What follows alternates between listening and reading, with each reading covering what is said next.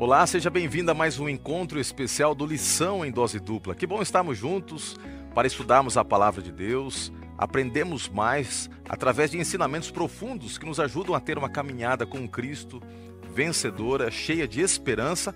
Afinal de contas, estamos estudando sobre a vida, a esperança que temos além da morte, e é por isso que o título principal é Vida, Morte e Eternidade. A eternidade que nos é legada através de Cristo Jesus.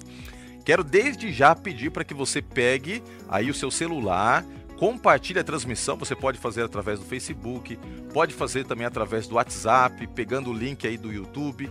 Há muitas maneiras de você compartilhar e ajudar outros professores, outras pessoas que gostam da escola sabatina, que apreciam estudar a Bíblia por intermédio deste guia de estudos, a terem acesso às informações, aos comentários que serão feitos aqui e às coisas adicionais que são colocadas para facilitar o estudo, a ministração e também a exposição da lição da Escola Sabatina, especialmente se você é um professor ou se você é diretor da Escola Sabatina. Então, nosso abraço para você que está assistindo pela plataforma do YouTube, do Facebook e também, se você estiver assistindo aí através do podcast, também ouvindo, melhor dizendo, né?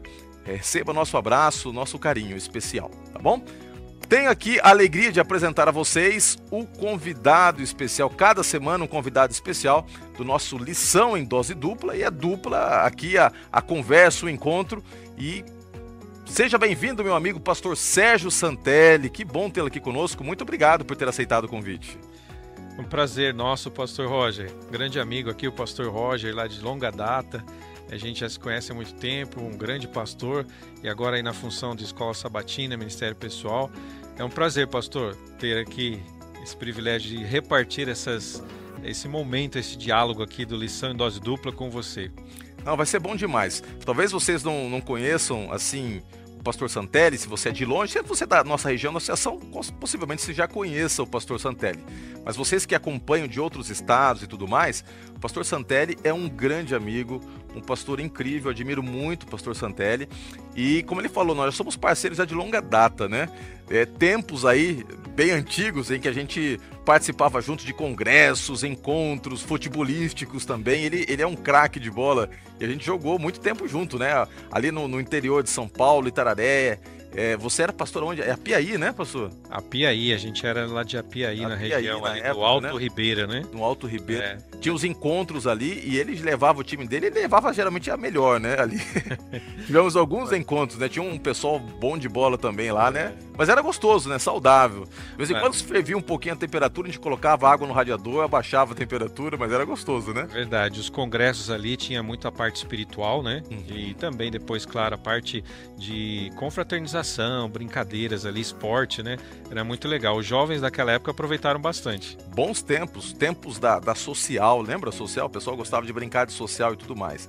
Bom, hoje, obviamente, nós temos uma geração diferente, com novos atrativos, novas possibilidades de servir a Deus, mas eu sou meio saudosista, eu gostava daquele tempo, viu? Foi muito bom ali desenvolver. Na época eu era ainda o filho do pastor, é. né? Meu pai, para quem não sabe, é pastor.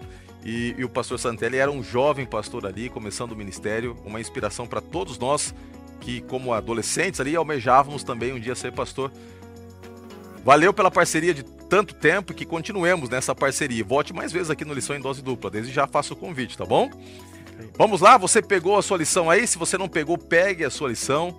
Vai ser muito bom aprendermos, debatemos esse assunto tão importante e o tempo vai passando e nós já estamos chegando aí próximo à parte né, central do nosso guia de estudos.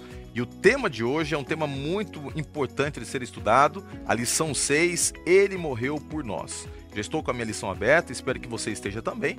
Nós vamos orar pedindo a direção de Deus.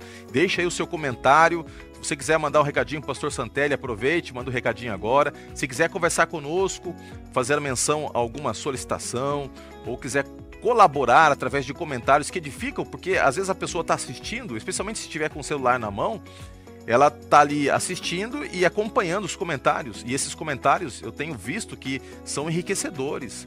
Algumas questões importantes são colocadas, então é, é, um momento dinâmico de interação, tá bom? Então pegue aí, vai escrevendo no Facebook ou também no YouTube. Os comentários são muito bem-vindos. Pastor, você pode fazer uma oração para nós começarmos nosso estudo? Muito obrigado, nosso Deus e nosso Pai pela oportunidade de estarmos aqui na lição em dose dupla para podermos é, conversar aqui, dialogar sobre esses temas, conceitos tão importantes que nós estudamos durante essa semana e juntos trocarmos ideias aqui, aprofundando o nosso conhecimento, a nossa experiência e também juntamente com aqueles que estão nos ouvindo, podendo é, traçar aqui um ponto de unidade em torno desse tema tão importante que nós estamos estudando. Que o Espírito do Senhor esteja conosco em nome de Jesus. Amém, Senhor. Amém.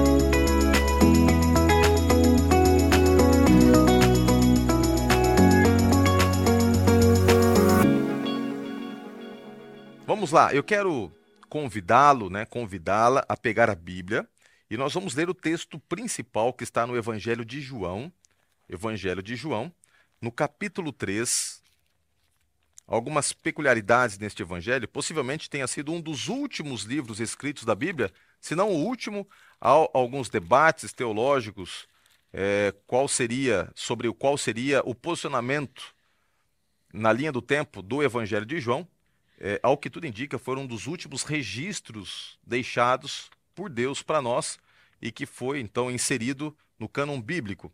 E, e, no livro de João, no capítulo 3, nós temos uma conversa que ocorre entre Cristo e Nicodemos. E é registrada pelo apóstolo. Esta é uma conversa muito preciosa. Nesta conversa nós temos, obviamente, textos incríveis, talvez um dos textos mais conhecidos da Bíblia, que é o verso 16 do capítulo 3, que diz: Porque Deus amou o mundo de tal maneira que deu o seu único filho, para que todo aquele que nele crê não pereça, mas tenha a vida eterna. Esta palavra tão famosa, tão especial e tão marcante de Cristo, ela está inserida num contexto de um diálogo. Quando Nicodemos procura Jesus, calar da noite, escondido, de maneira sorrateira, ansioso por ter respostas para inquietudes pessoais, e Jesus vai falando para ele sobre o que consiste realmente obter a vida eterna, no que consiste obter a vida eterna. E nesta conversa, ele se apresenta como sendo o Salvador, aquele que foi enviado pelo Pai para salvar a humanidade. E no capítulo 14 e 15, lemos o seguinte: olha que interessante. E do modo porque Moisés levantou a serpente no deserto, sim, importa que o filho do homem seja levantado, para que todo que nele crê tenha a vida eterna. Pastor Santelli, eu gosto muito do Evangelho de João de todos os evangelhos, é o que eu mais me dedico ao estudo. Aprecio os sinótipos, né, Mateus, Marcos e Lucas, mas esse evangelho para mim é muito significativo porque ele tem uma ênfase especial nas palavras, talvez até mais do que os feitos, as atitudes, os deslocamentos de Cristo, há uma ênfase na mensagem. Até porque é esta mensagem que vai transcender o tempo. Tão importante quanto as atitudes é a presença de Cristo através da sua palavra em nós. E aqui neste verso, nós já temos aqui de maneira muito clara Jesus nessa conversa com Nicodemos, dizendo que através dele haveria realmente a salvação e que ele é o cumprimento de tudo aquilo que havia sido apontado no Antigo Testamento para a messianidade. Inclusive a citação aqui da serpente que foi levantada no deserto. Talvez alguns que estejam assistindo é, gostariam de ter uma pincelada. Como é que foi esse contexto da serpente? Por que, que essa serpente já apontava para ele? E daqui a pouquinho a gente já começa a desenvolver mais sobre a temática. Vamos só contextualizar um pouquinho este verso principal, pastor. É, muito bem, pastor Roger. É, realmente o evangelho de João foi um evangelho muito especial, foi o último a ser escrito, né? E o apóstolo João, ele ele, ele tem assim uma característica de, de tornar a mensagem dele muito espiritual, né? Teológica e ao mesmo tempo espiritual. E aqui, certamente, no relatando o, o, o diálogo com Nicodemos, ele é, as palavras de Jesus remetem a essa história do passado da serpente, a serpente que foi usada lá no deserto, né, por Moisés, para que as pessoas olhassem para ela e pelo uh, a posição de fé que elas tivessem, elas pudessem ser curadas ali. Então, é, eu acho interessante aqui, Pastor Roger, o seguinte: que todo esse diálogo aqui, inclusive a menção dessa história né, da serpente, ela vai é, traduzir nesse ponto da imortalidade condicional, porque os gregos acreditavam na imortalidade natural. Então, os gregos e nós cristãos cremos na imortalidade condicional é chamado de condicionalismo também. Então, aqui, nesse diálogo que você mencionou, e também no verso 36, né? Eu gosto uhum. muito do 36, que é o final do capítulo 3. É, quem crê no Filho tem a vida eterna. É uma condição. Então, você quer ter vida eterna, imortalidade? É possível. Duas condições a Bíblia coloca. Primeiro, crer em Cristo até o fim da vida. E segundo, aguardar a volta de Jesus. Duas condições. Então, nós cremos na imortalidade, mas condicional. E esse diálogo que você mencionou, esse capítulo aqui, ele é especial para a gente poder é, esclarecer esse assunto. O que você mencionou, pastor, é muito, muito importante. Realmente, nós, como cristãos, e tendo a Bíblia como referência, cremos que a, a imortalidade ela, ela é assegurada através de uma condicionalidade. Exato. Gostei muito dessa posição que você destacou aqui, de que em Cristo, né, e na segurança do encontro futuro, nós podemos, desde já, sonhar e ter posse dessa eternidade por intermédio da fé. Né? Pastor, nós estamos aqui estudando um tema específico essa semana que aparentemente não tem uma associação muito rápida e, e de fácil, fácil, percepção quando a gente analisa os, os, anteriores e os posteriores, nesse contexto de vida, morte e eternidade, porque nós vamos falar de Cristo, da cruz. Pastor, qual é o vínculo? Por que, que é tão importante a centralidade desse assunto? E como é que a gente pode conectar este assunto da morte de Cristo com a situação humana, né? de, de, de morte, a situação humana de vida eterna é, tanto no tocante ao passado, a conceitualização histórica, quanto à esperança escatológica? Sua, essa sua pergunta, Pastor Roger, é muito interessante, porque realmente a lição, o nosso assunto principal aqui é sobre morte, imortalidade, né, o tema da geral da, do trimestre. E de repente, essa semana a gente falou só sobre a morte de Jesus. Então, qual a relação disso, né? E a semana que vem, né, fazendo já um spoiler aí, vamos falar da ressurreição. Então, qual o assunto de a relação de morte e ressurreição de Cristo com o tema geral? Muito bem observado. Eu penso o seguinte: eu uso Romanos 5,12 para a gente responder isso. Lá fala que é, o pecado entrou no mundo, né? Com a desobediência de um homem, Adão, e pelo pecado também entrou a morte. Então, ou seja, nós temos dois problemas, dois grandes inimigos nesse mundo, que um se chama pecado e o outro se chama morte. Então, é, a morte é uma coisa certa nesse mundo, não tem como a gente escapar. Não importa o tamanho da nossa fé, não importa a vida que a gente leve, a morte dessa vida ninguém escapa. Né? Agora, a Bíblia oferece para nós um, escapatório, vamos dizer, uma escapatória né, da morte eterna. Da morte eterna. Então, é, aí entra a questão do que aconteceu naquele final de semana. Né? Jesus morreu e depois ressuscitou. Então, a morte de Cristo, que é o tema da nossa semana aqui, é a razão para vencer o pecado. É a explicação para vencer o pecado, que é um inimigo. E a ressurreição de Jesus, que será o tema da semana que vem, é justamente a explicação, a razão para vencer a morte. Então, Jesus morreu, venceu o pecado. Jesus ressuscitou, venceu a morte. Sem essas duas garantias, não existe cristianismo. Aliás, eh, pegando um gancho aqui, né, eu gosto da ideia de que o cristianismo é uma religião diferente das demais, porque o cristianismo ele não ele não é apenas um, uma coleção de, de princípios de ética e moral para você seguir. Normalmente as pessoas têm essa ideia, né, que religião tem a ver com código de ética e conduta. Lógico que o cristianismo também tem isso, mas o cristianismo é muito mais do que isso. O cristianismo é uma religião que está baseada num evento é um evento de um final de semana. Se não tivesse aquele final de semana, não existia cristianismo. Então, a morte de Cristo e a sua ressurreição é, é o centro do cristianismo. Quando Jesus chamou seus discípulos, Pastor Roger, ele chamou seus discípulos para ser testemunha, testemunhas. Testemunhas de quê? Da sua morte e ressurreição. Jesus não chamou os discípulos falou assim: olha, escuta aqui, vocês vão lá agora e preguem esse código de ética aqui. Olha, se todo mundo seguir esse código de ética, vai estar todo mundo salvo. Não foi isso que Jesus pediu. Né? Ele pediu para os discípulos saírem para o mundo inteiro pregando e testemunhando da morte e ressurreição de Jesus. E assim todos teriam esperança de vencer o pecado e a morte. Que legal, essa percepção é, é uma percepção muito profunda. Diferente de outras religiões, como o pastor mencionou, nós não entendemos que alcançamos a vida eterna através de observâncias, através de um, um código de, de ensinamentos assimilado. A nossa salvação tem como centralidade o sacrifício de Cristo Jesus.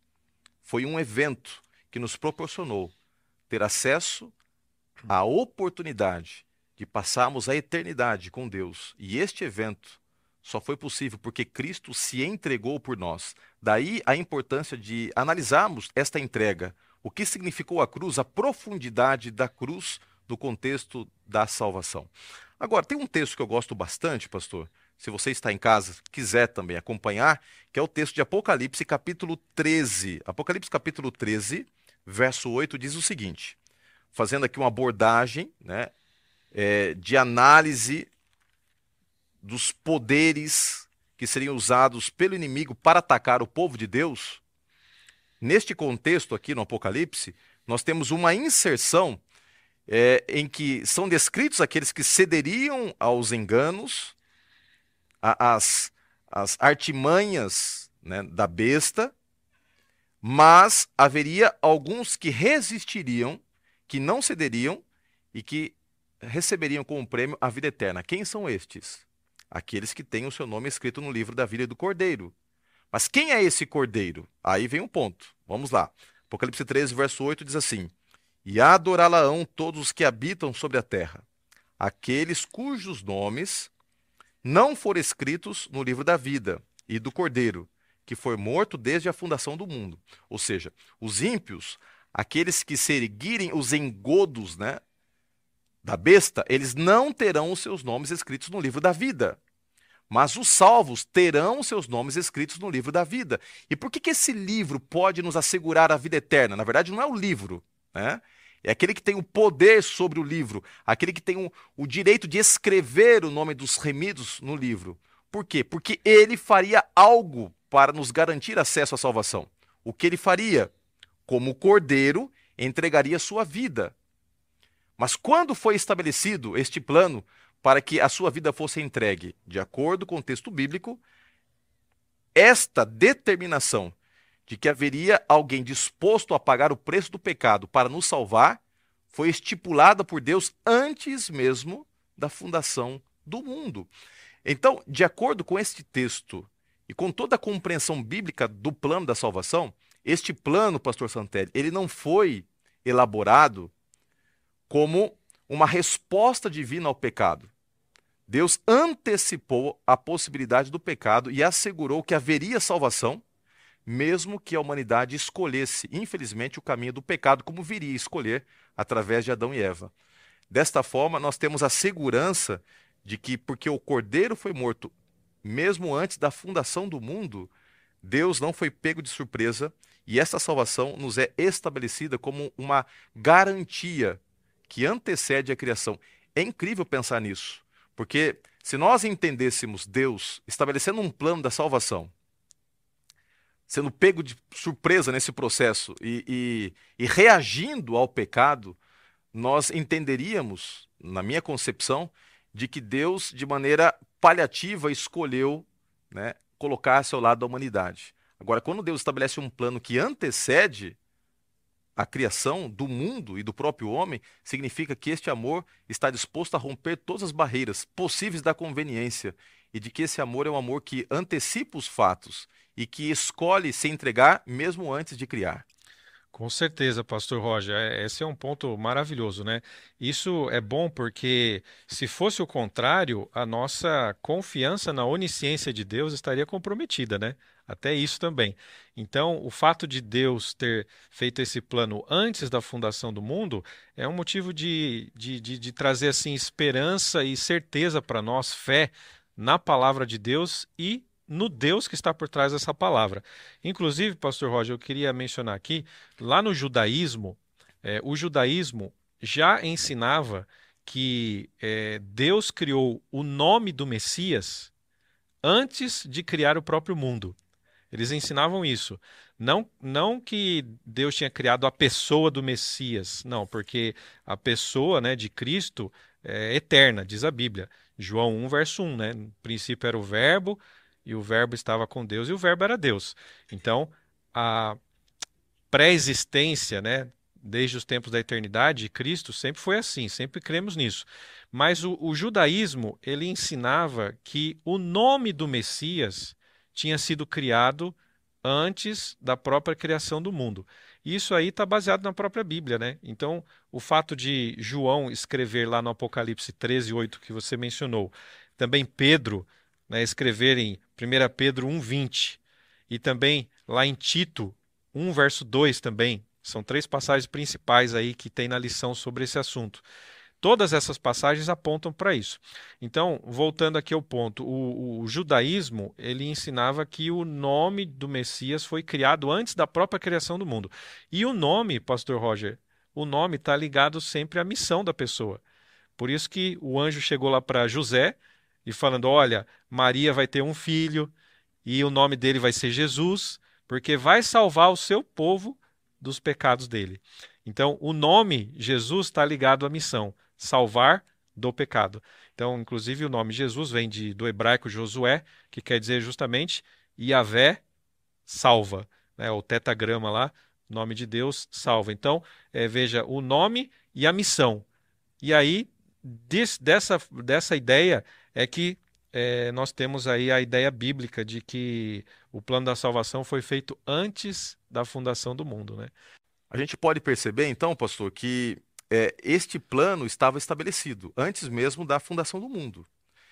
E Deus vai revelando esse plano ao longo de toda a trajetória da humanidade, especialmente nos primeiros anos pós-pecado, os altares de sacrifícios tiveram um papel crucial. Morte de animais, altares sendo construídos. Por que, que era importante e necessário, pastor Santelli, que o ser humano visualizasse, que o homem pudesse contemplar mortes de animais, sacrifícios sendo construídos e todo o ritual do santuário que posteriormente vai ser constituído.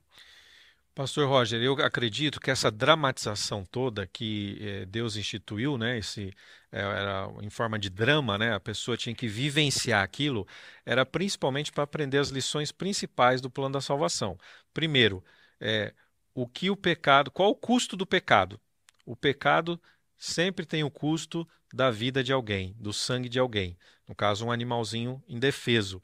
Era apenas um símbolo, isso, como você mesmo mencionou, que a Bíblia coloca dessa forma. Esses símbolos todos, eles faziam com que a pessoa depositasse a sua fé no sacrifício futuro do Messias. Esse sim, o sacrifício real que ia trazer de forma eficaz a, a salvação, a justiça de Deus e a salvação para todas as pessoas.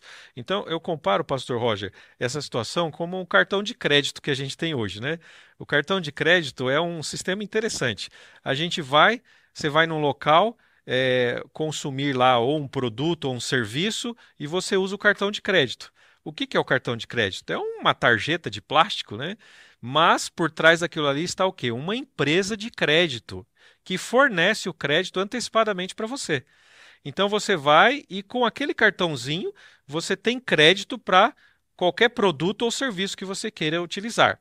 Agora, o crédito é antecipado, mas depois no futuro chega a fatura para pagar. Então, eu creio que esse sacrifício, sistema sacrificial do Antigo Testamento, ele tem uma semelhança, né?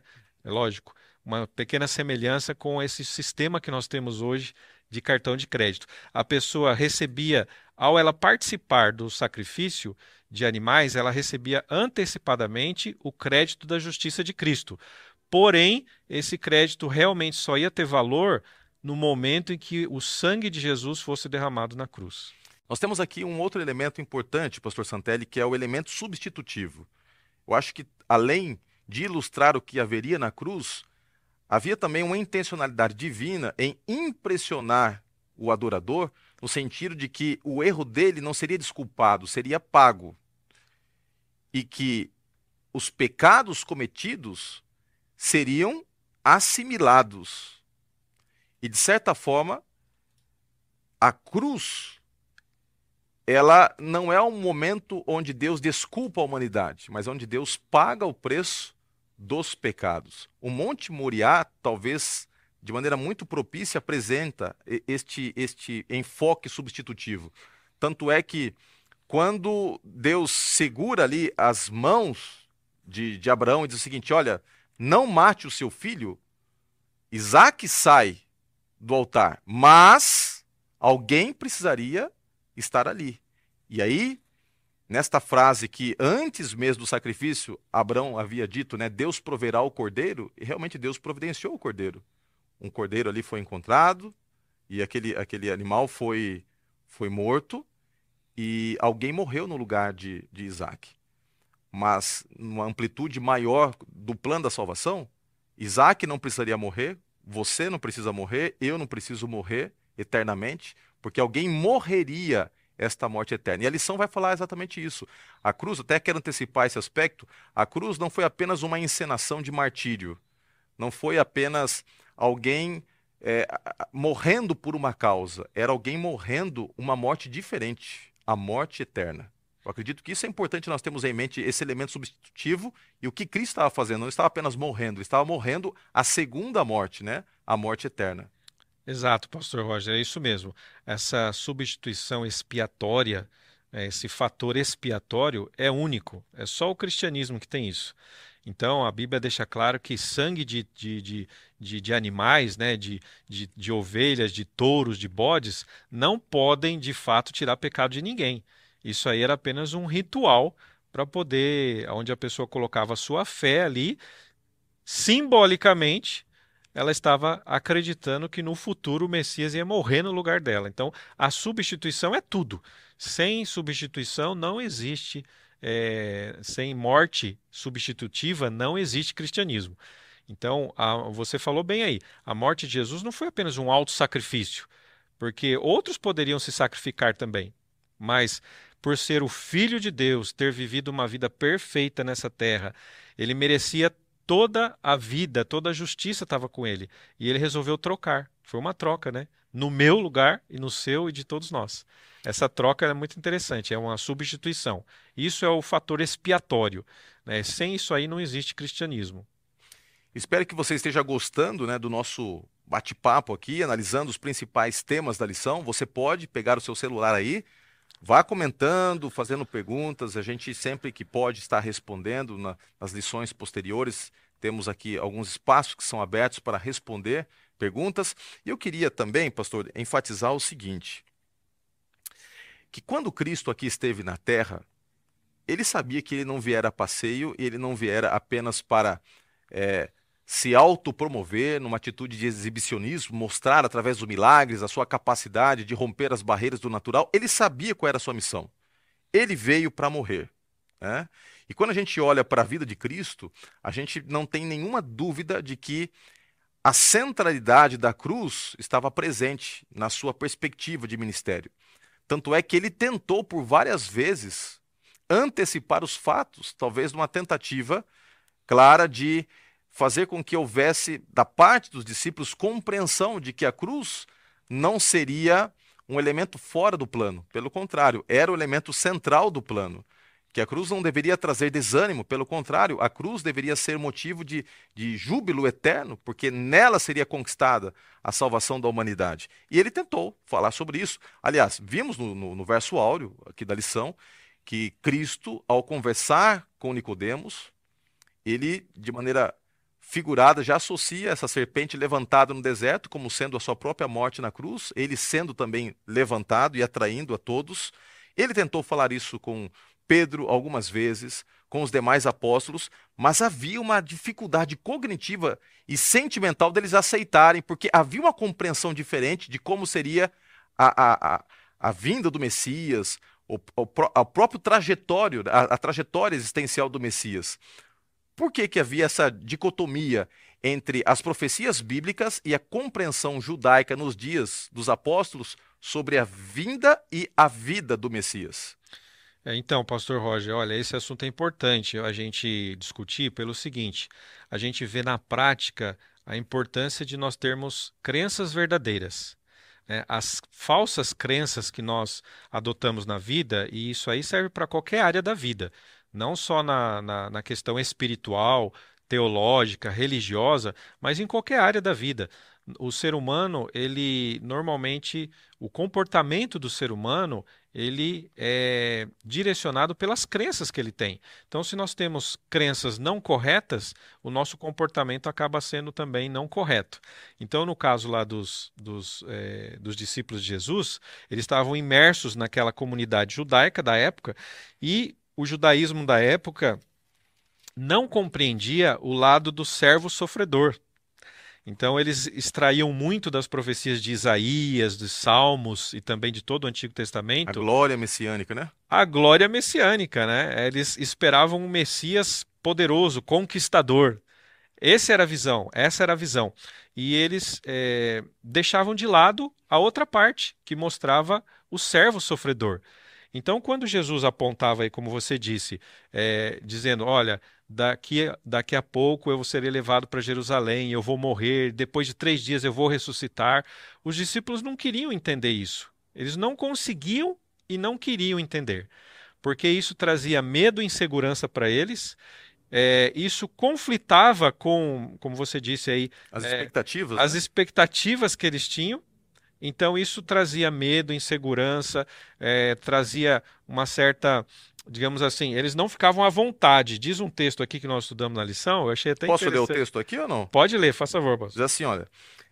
Desde esse tempo começou Jesus Cristo a mostrar a seus discípulos que lhe era necessário seguir para Jerusalém e sofrer muitas coisas dos anciãos, dos principais sacerdotes e dos escribas, ser morto e ressuscitado no terceiro dia. E Pedro, chamando-o à parte, começou a reprová-lo, dizendo: tem compaixão de ti, Senhor. Isso de modo algum te acontecerá. Mas Jesus, voltando-se, disse a Pedro: Arreda-te, Satanás. Tu és para mim pedra de tropeço, porque não cogitas as coisas de Deus, e sim dos homens. Mateus capítulo 16, do verso, verso 21 até o verso 23. Exato, esse foi um dos textos. E existem outros mencionados na lição aí, onde teve um até que eu gostei da lição aí, eu li na Bíblia, que é, os discípulos ficaram com medo de perguntar a Jesus o que, que significavam as palavras dele. Ficaram com medo. Então isso mostra o quê? Mostra é, que as falsas crenças elas têm esse, elas trazem esse perigo de direcionar o nosso comportamento, as nossas expectativas para onde não é o melhor caminho. Vamos fazer uma aplicação aqui para os nossos dias, pastor. É, hoje, será que nós temos falsas crenças também a respeito da, da segunda vinda de Cristo, que poderiam atrapalhar nossa vida espiritual? Eu creio que sim, tem várias. Por exemplo, o arrebatamento secreto, não é? o milênio aqui na Terra. É, que mais? Além disso, a, o fator da segunda chance. Hoje em dia as pessoas, é, várias religiões aí é, trazem esse conceito da segunda chance, né? Por exemplo, por trás do arrebatamento secreto está essa ideia. Tem muita gente que está esperando a começar o arrebatamento secreto para começar a se preparar, porque eles acreditam que depois disso vai ter mais sete anos ainda para se arrepender. Então é perigoso isso aí, é ficar esperando para ter uma segunda chance, não é? é? Um grupo de cristãos hoje acredita na questão do, do da vida no purgatório. Então, quer dizer, bom, deixa eu esperar ir para o purgatório primeiro para depois resolver a minha vida, né? Eu não sou tão ruim assim, então eu não vou para o céu direto, mas também acho que para o inferno não vou. Então, quando eu chegar no purgatório, eu resolvo minha vida. Então, essa ideia é perigosa, é uma ideia de você esperar uma segunda chance, né? E até mesmo a igreja adventista muitas vezes peca por isso. Tem muita gente aí esperando a lei dominical para se preparar.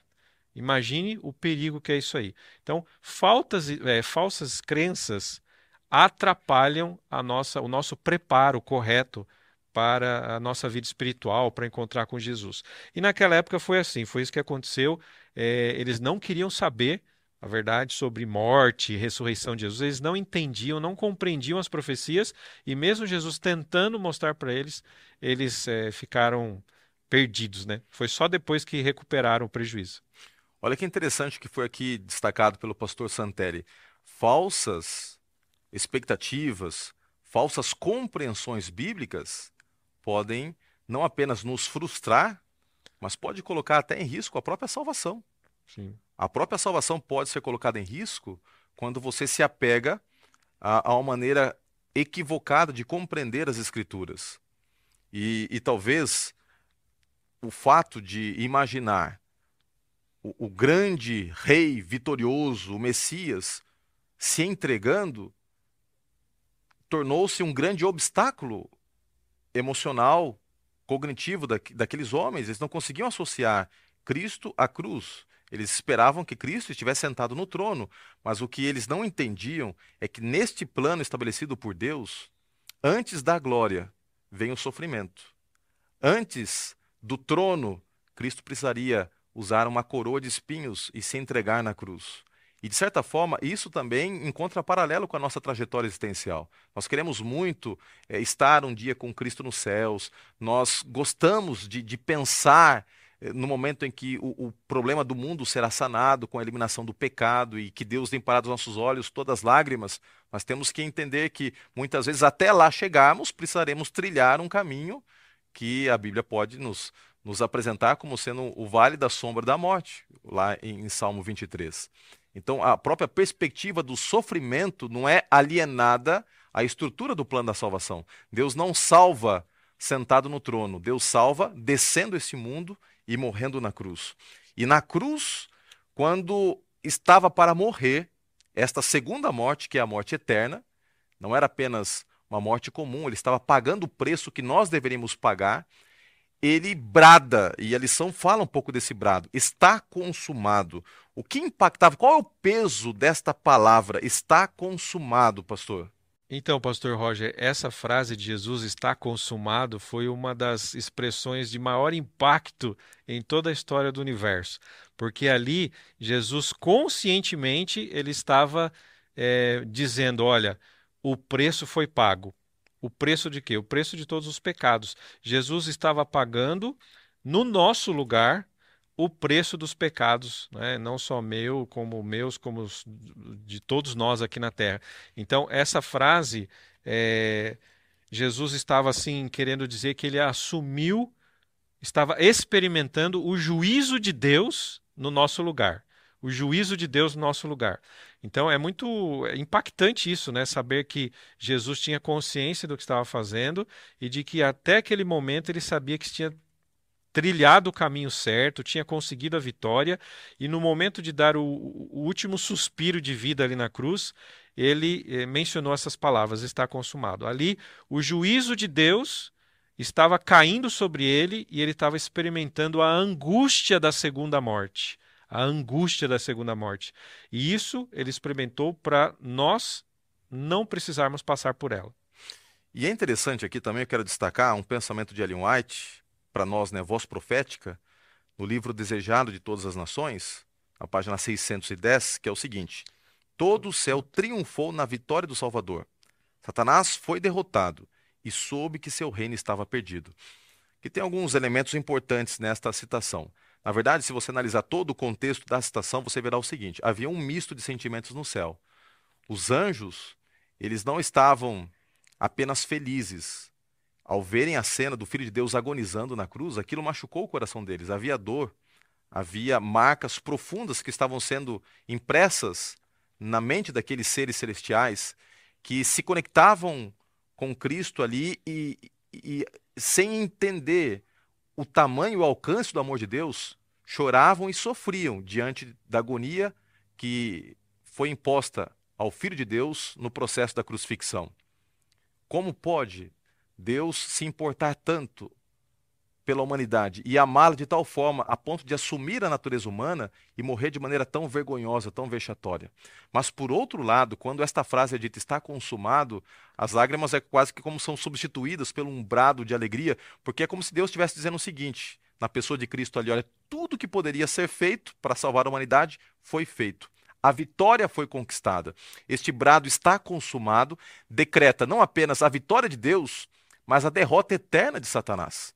Então, a, a vitória é assegurada por este brado, mas a derrota de Satanás também nos é garantida. Não haveria possibilidade do mal triunfar. E eu não sei quanto a você que está assistindo, acredito que o pastor Santeri, que está aqui comigo também, quando a gente está assistindo ali um filme, ou, ou vendo, ou, ou lendo algum, alguma narrativa assim empolgante, em última instância, sempre você quer que o mal tem um, um, seja derrotado. Um, tem um destino de, de derrota e, e, que o bem vença. Por mais que, às vezes, na, na, na, construção da narrativa tenha ali percalços em que aparentemente o mal vai vencer e tal, mas você torce pela derrota do mal e pela vitória do bem. E o que o plano da salvação nos mostra é isso: é que Deus venceu da maneira mais improvável. não apenas enfrentando o mal, mas assimilando aquilo que o mal de pior poderia ofertar. Eu diria o seguinte, que a cruz, por todo o processo, né, que era um processo terrível, talvez não tenha ainda existido um, um, um processo de morte tão degradante, tão humilhante e que promovia tanto sofrimento do que a cruz. A crucifixão era um, é um elemento de, de execução extremamente maquiavélico, porque a pessoa não morria do dia para a noite. Existem registros de pessoas que eram crucificadas que aguentavam quase uma semana. A pessoa morria com cãibras, com dores através de, de tétano, sangramento. Havia várias coisas que causavam a morte, mas era um, um, um elemento de exposição do malfeitor perante a sociedade, em que ele era amaldiçoado, que ele era desprezado, cuspido e assim por diante. Ou seja, a cruz apresenta o que há de pior na humanidade. E ao mesmo tempo que a cruz apresenta o que há de pior na humanidade, ela apresenta o que há de melhor em Deus. Ela apresenta a bondade no nível extremo. Deus entregou para nós o seu melhor, assumindo o nosso pior. Isso é forte demais. É, é, é forte, é lindo, é impactante, né, Pastor Roger? Porque é um paradoxo. O, a, Satanás queria muito bem matar Jesus ali. Ele queria acabar com Jesus, ele tem raiva de Jesus. E a ação de Satanás ali foi justamente que ocasionou a sua própria derrota. Então é algo assim, é um, quase que um paradoxo, né? É, aí talvez a gente veja na prática a, a expressão da Bíblia quando ela diz assim que Deus pode transformar o mal em bem. Quer dizer, uma coisa que tinha tudo para dar errado, né? Tinha tudo para, olha ali, quando os discípulos viram Jesus morrendo na cruz, eles ficaram desesperados, acabou toda a esperança. Aí, quando eles entenderam depois, eles viram que, na verdade, aí é que começou toda a esperança. Jesus tinha vencido o pecado, né?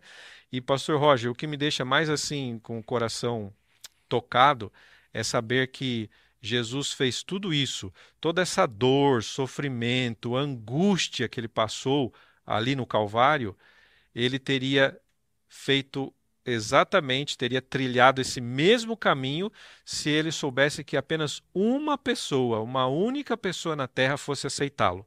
Então, isso é, amplifica ainda mais o amor de Deus é, quando a gente vê isso aí. Se, se de todos os bilhões e bilhões de seres humanos que já viveram aqui, só um fosse aceitar, ele teria feito tudo isso que ele fez. Então, isso demonstra o quê? Demonstra desprendimento é, abnegação ao máximo que você possa imaginar, né? potencializada no último, que foi exatamente a acusação que o inimigo lançou contra ele lá no céu. O inimigo disse que é, era impossível obedecer à lei de Deus porque é impossível a gente se negar tanto assim. E Jesus mostrou exatamente o contrário. E, e sabe, você estava mencionando aqui, pastor Santelli, e eu estava lembrando daquele hino do Arautos, né? Que amor é esse, né? É, é, esse hino ele, ele nos mostra assim uma dimensão do amor de Deus. É uma coisa assim assustadora, assombrosa. E eu gosto muito daquele texto que Paulo usa, dizendo que o amor de Cristo nos constrange. Recentemente esse esse tema ele foi né, adaptado aí no contexto dos bravadores para o amor de Deus me motiva. Eu não gosto da palavra motiva, porque é mais do que motivar. Ele nos envergonha. A verdade é essa. Porque é um amor tão grande, tão intenso, tão imenso, e nós somos tão indignos desse amor que ele nos envergonha, ele nos constrange. E nós somos constrangidos, de alguma forma, respondemos a esse amor. E a cruz, ela acaba tendo um, um, um impacto tão grande na vida de Paulo, que ele usa um verso aqui, que é Gálatas 6,14, que para mim resume o que a cruz significava para ele. Diz assim: olha, mas longe esteja de mim gloriar-me, senão na cruz do nosso Senhor Jesus Cristo, pela qual o mundo está crucificado para mim e eu para o mundo. Aqui tem um ponto importante. Até aquele momento, a cruz era um sinônimo de vergonha. Ninguém queria ter a história de um, de um familiar associado à crucifixão. É, como ninguém hoje sente prazer em dizer, olha, tem um filho presidiário, ou tenho, né, meu pai é um assassino. Ninguém gosta de, de mencionar isso porque isso traz vergonha. Agora, de todas as vergonhas, a cruz era a maior vergonha. Tanto é que os próprios cristãos, a princípio, eles se eximiam de ser associados à cruz. Eles eram chamados de os seguidores do caminho. Com o tempo, eles são conhecidos como cristãos. E, e o cristianismo, ele, ele, que a princípio tinha como o símbolo principal o peixe, né, que ele era desenhado e tudo mais por, pela palavra, né, é, no grego é, ser um, um, acróstico do né, Jesus Cristo, o Salvador, né? Enfim, eles aos poucos acabam entendendo de que não havia por que se envergonhar da cruz. E Paulo, ele, ele é vanguardista nesse aspecto, porque ele diz o seguinte: olha, para mim, a cruz é a razão da minha vida. Longe de mim gloriar-me a não ser na cruz de Cristo. Aquilo que a igreja demorou para assimilar, Paulo antecipadamente já colocava que era o motivo da glória dele. Ele acaba apresentando a centralidade da cruz nos seus escritos teológicos. Exato, pastor Roger, veja que interessante. A gente mencionou no começo aqui que o, o cristianismo ele é diferente de todas as religiões porque ele está baseado num evento, né? um evento num final de semana. Morte e ressurreição de Jesus. Sem morte e ressurreição de Jesus não existe cristianismo, não existiria. E Paulo é o teólogo, vamos dizer assim, né? É o escritor sagrado, inspirado, que mais tarde é, viria trazer essa compreensão para nós. A carta aos Romanos, também a carta aos Gálatas, é uma carta assim fantástica que é, traz para nós esse entendimento, né? O que representou a morte e a ressurreição de Jesus. Todo esse significado. Então, além de termos um evento, pastor, nós temos o significado desse evento. E quando você tem um significado do evento, você tem uma doutrina. Então, o cristianismo ele é baseado num evento e o que deriva desse evento na doutrina. Então, o cristianismo ele é uma religião assim ímpar, diferente de todas as outras que existem, né? Não é apenas em conceitos filosóficos ou, ou códigos de ética, de moral e assim por diante. Agora, as, o que você colocou aí do apóstolo Paulo é fantástico também, porque Paulo entendeu que a cruz revela o amor de Deus, a cruz revela a justiça de Cristo, não é? A cruz traz esperança para vencer o pecado. Tudo isso está nos escritos de Paulo aí, em Romanos, principalmente. E a cruz de Cristo é a única esperança para que a rebelião não surja novamente. Olha que interessante esses pontos. Vamos colocar, porque eu aqui queria que a gente pudesse encerrar a nossa conversa, tá sendo tão gostosa aqui, porque para mim, pelo menos, é, é uma alegria enorme pensar na cruz e o que ela representou para mim como cristão, para você como cristão. Ellen White chega a dizer que faz-nos-ia bem passar pelo menos uma hora por dia meditando nas últimas cenas de Cristo, né? E, especialmente essas que antecedem a cruz, porque isso mexe conosco. É difícil alguém com o coração aberto, abrindo a Bíblia e lendo Mateus 26, 27, que não seja impactado por estas cenas, as cenas da cruz e o que isso representou para nós. A lição é que ela coloca esses pontos, né? Na lição, inclusive, de quinta-feira, nós temos ali os cinco pontos que são enfatizados sobre o significado da cruz. Pastor, pode repetir para nós aí esses pontos? Estão na lição e o pastor estava mencionando aqui. Vamos lá. Isso. Então, em primeiro lugar, pastor Roger, a cruz revela a justiça de Deus contra o pecado. Então, a, a justiça, somente a justiça de Cristo é que pode ser imputada a nós, porque a Bíblia diz que as nossas próprias justiças são trapos de imundícia. Então, nenhum ser humano jamais vai conseguir apresentar uma justiça própria diante de Deus que possa é, apagar o preço do pecado. Pagar o preço do pecado. Não tem como, é só a justiça de Cristo. E isso foi através da morte substitutiva de Jesus, porque a justiça perfeita dele agora pode ser imputada em nosso nome. Segundo lugar, a cruz revela também o amor de Deus. É o que a gente estava falando agora há pouco aí, né? Que amor é esse? Que amor é esse a ponto de deixar todas as riquezas eternas e celestiais, vir aqui assumir a forma de servo, ser humano, viver toda a vida perfeita fazendo um ministério em prol do ser humano, servindo, curando, amando, pregando, ensinando e no final ser morto numa cruz, que era, como você disse, o, o local de maior vergonha naquela época. Então, que desprendimento é esse? Jesus ali demonstrou que o amor de Deus é inigualável. Ninguém no universo tem um amor como esse. Além disso, a fonte também, a cruz mostra para nós que é uma fonte de poder para libertar do pecado. E aqui, já vou fazer, amarrar aqui com o final, pastor Roger, é o seguinte, aqui a lição tocou sobre a questão da loucura, que a cruz, Paulo falava, né, a cruz é, é loucura para o mundo.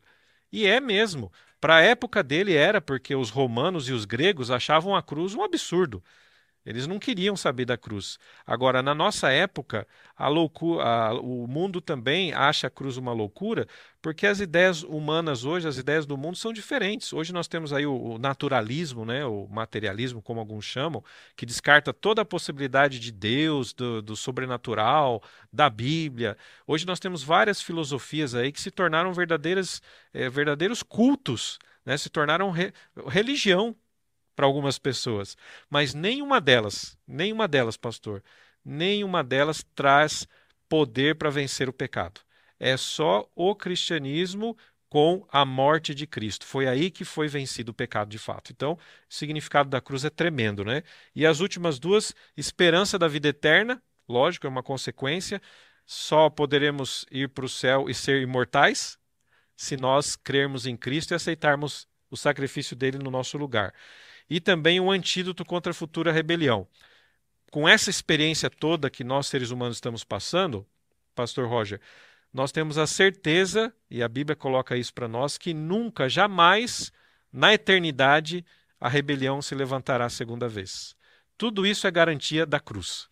Que coisa linda! Nós aprendemos hoje sobre a cruz de Cristo e como a compreensão da cruz de Cristo, do sacrifício de Cristo, isso nos possibilita entender o verdadeiro significado da vida.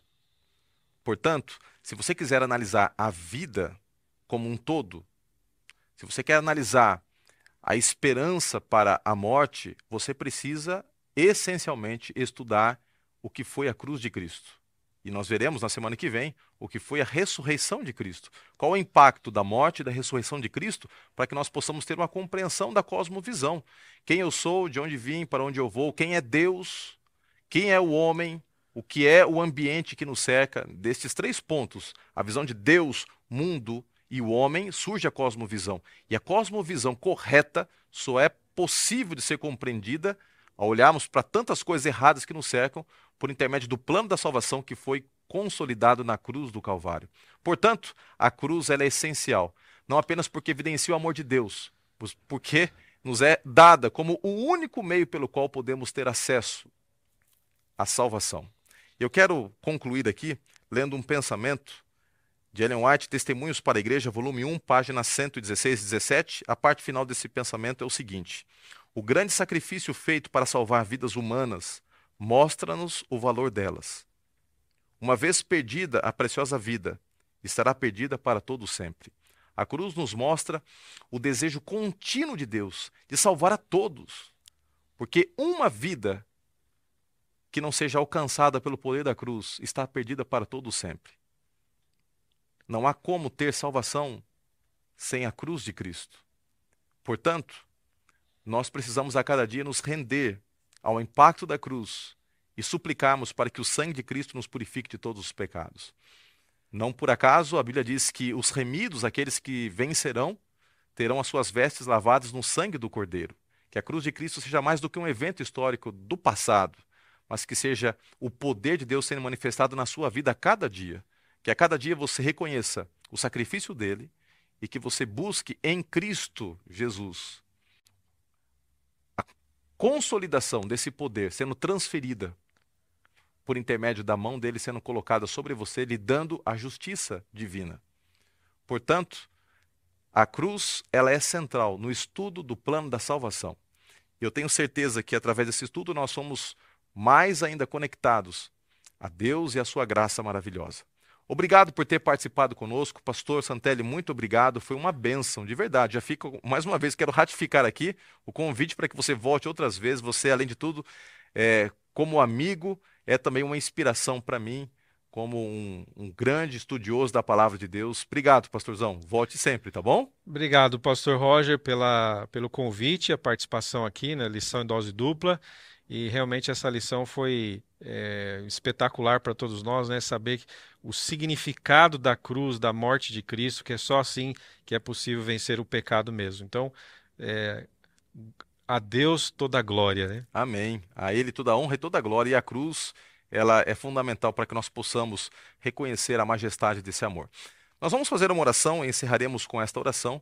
E eu tenho certeza que Deus vai capacitar, especialmente você que é professor, a se levantar com poder e autoridade e ministrar o conteúdo da lição.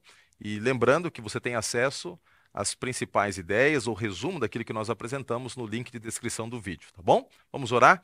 Senhor Deus, obrigado pelo estudo da lição, por ensinamentos tão profundos, é, ensinamentos que nos motivam a nos rendermos a Cristo Jesus e reconhecemos que aquele sacrifício não foi em vão.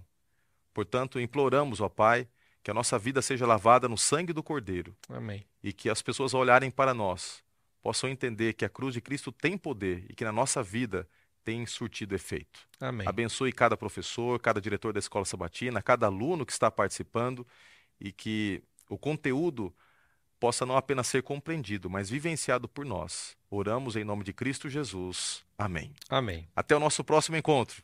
Vejo você lá.